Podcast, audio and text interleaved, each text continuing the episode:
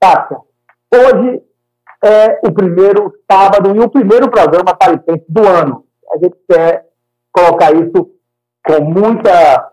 É, enfatizar isso com muita firmeza. E deixando bem claro que 2023 espero que seja um ano melhor. Né? Um ano não só de, de a gente fala, deseja a todo mundo, de, real, de realizações, mas um ano que a gente pode, um minuto, aqui o, o ventilador, é, que um ano que a gente pode também dizer, pô, esse ano a gente vai ver algumas coisas interessantes no país. E você fica muitas vezes pensando, em que sentido isso? No âmbito da política, principalmente, que a gente tem um novo, uma nova governadora, é uma primeira governadora do estado de Pernambuco, e também temos um presidente, que já foi presidente, que é o novo, o, o presidente que foi empossado no domingo, e a nova governadora Raquel Lima. E falando aqui de Pernambuco, o grande comentário dessa semana foi as canetadas dos decretos que a governadora deu. Eu vou fazer aqui um meia-culpa. É, primeiro, há uma, uma acho pelo meio da imprensa, pessoas falando, porque demitiu todo mundo e tem pessoas e tem departamentos da área da saúde, da área do Detran mesmo, que não tem nem diretor para tomar conta principalmente dos serviços essenciais. E aí tem uma diferença que as pessoas começam a perguntar a mim, olha, mas carro comissionado é carro de confiança daquele gestor. Quando o gestor entra, sai ele e entra outro, perfeitamente, é desse jeito. A gente, no município como São Vicente, até como Caruaru, né, como um sítio maior, mas você consegue absorver as coisas mais rápido, é muito, é muito fácil. É comissionado, bota todo mundo para fora e bota o que você já escolheu. Acontece que o Estado de Pernambuco não é uma prefeitura. O Estado de Pernambuco é muito grande. E o Estado de Pernambuco tem muitos cargos que as pessoas que estão lá estão efetivos e têm e recebem gratificações, tá? Recebem gratificações para exercer aquela diretoria. É, eles não são cargos comissionados. E é prerrogativa da governadora tirar essa gratificação, exonerar dessa gratificação ou não. E por isso, né, que numa rabiscada só, a governadora deu. Eu entendo que quem orientou o governador esqueceu de falar isso. Né? E gente tem que fazer uma culpa.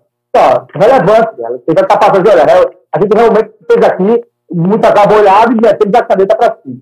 E isso tem duas razões. Primeiro, se tivesse sido já um processo de transição com os novos secretários, e esses novos secretários já estivessem já na pasta dos secretários de centro, eles iam dar uh, mais ou menos uma noção de como estava funcionando e quem seriam os cargos essenciais e cargos de gratificação. Isso poderia ter sido evitado, poderia ter sido sim, sem sombra de dúvida. É o fim do mundo, não é o fim do mundo, não. Né? Então, houve sim esse primeiro momento agora de gestão da Raquel Gira, esse problema, né? que eu acho que é muito pela inocência da questão da amplitude e da, da importância do cargo. Né? Não existe prefeitura de Pernambuco, existe o Estado de Pernambuco, né? e é complexo. Né? E no Estado de Pernambuco a gente tem cargos de gratificação que vão de São Vicente, do Estado, até o outro lado, a Petrolina, até o litoral. Né? Então, o que, que aconteceu? Para você ter uma ideia, o negócio foi tão assim atrabalhado que até a segurança da, da, da própria governadora ela foi exonerada.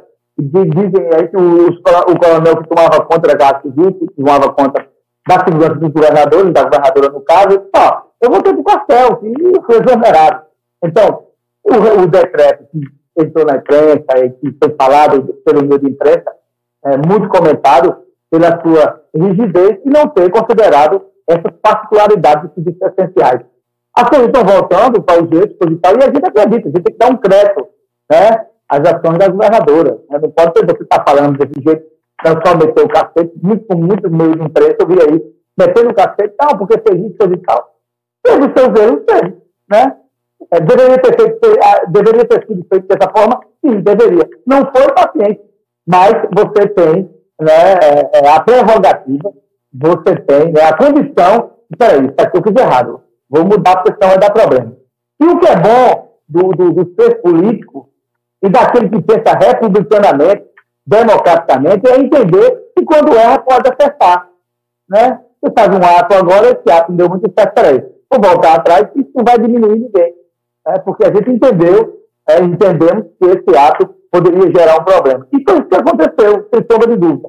Então, houve essa celeuma tremenda, essa primeira semana referente ao governo de Raquel, devido também, a gente entende também que a maioria dos secretários, né, com exceção de alguns que eu conheço, por exemplo, Evandro Velasco, secretário de estrutura, qual eu já trabalhei para ele, né, e é um mote competente, competente, muito competente, competentíssimo, né, acho que não sair a palavra, mas muito competente, né, tem visão ampla sobre obras públicas, serviços públicos, uma experiência vasta, era assessor de secretário, como a gente foi também, trabalhamos juntos, eu fui honrado de trabalhar com ele, e eu entendo que das, das partes da secretaria é uma que vai mais se desenvolver e que mais vai atender a demanda da estrutura de Pernambuco, que a gente tanto precisa de estradas, né, de melhoria de estradas, de construção de estradas, da melhoria de infraestrutura do, do, do próprio Estado, né, nas, nas áreas turísticas. Então, é, é eu entendo o Evandro foi uma escolha perfeita, porque tem know-how, tem experiência,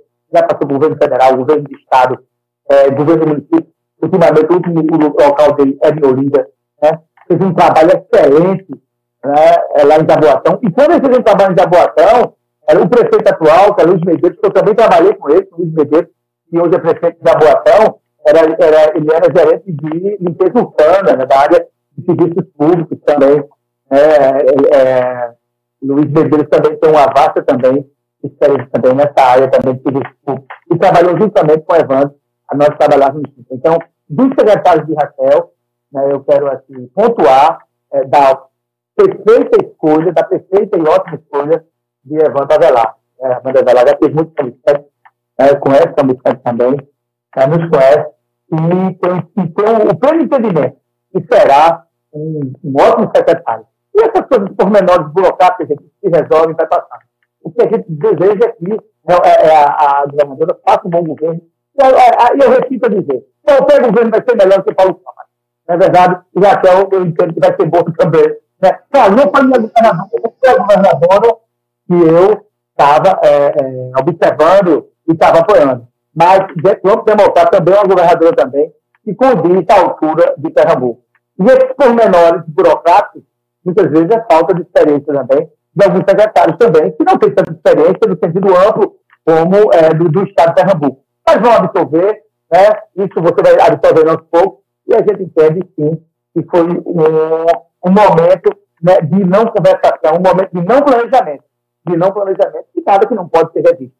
Ontem mesmo já teve a primeira reunião com os deputados sobre a questão da reforma administrativa do Estado, então a gente entende né, que a governadora é, colocou também, sabendo da importância da Assembleia Legislativa, porque senão não resolve nada, né, e dando né, o status político nas coisas que são da política. Né, o status político, aquilo que é da política. E aquilo que é da política não pode ser diferente. Então, vamos aqui analisar, vamos acompanhar. Se naquilo que for errado, a gente não está passando, não. Como a gente disse antes, a gente viu que se não, se não tivesse, tivesse havido planejamento, não tinha havido esse erro grotesco, essa questão de é, não é, é, colocar todo mundo para fora e deixar até a, as matrículas do Estado né, em risco, né, porque a gente está aí já iniciando o ano letivo já para começar no próximo mês. Então, tem que se ajustar, tem que se ajustar. Né? Tem que chamar o feito a hora, tem que chamar o feito a hora. Mas a gente tem que ter uma autocrítica. Não uma, uma crítica destrutiva, mas uma autocrítica propositiva. E é isso que a gente está fazendo.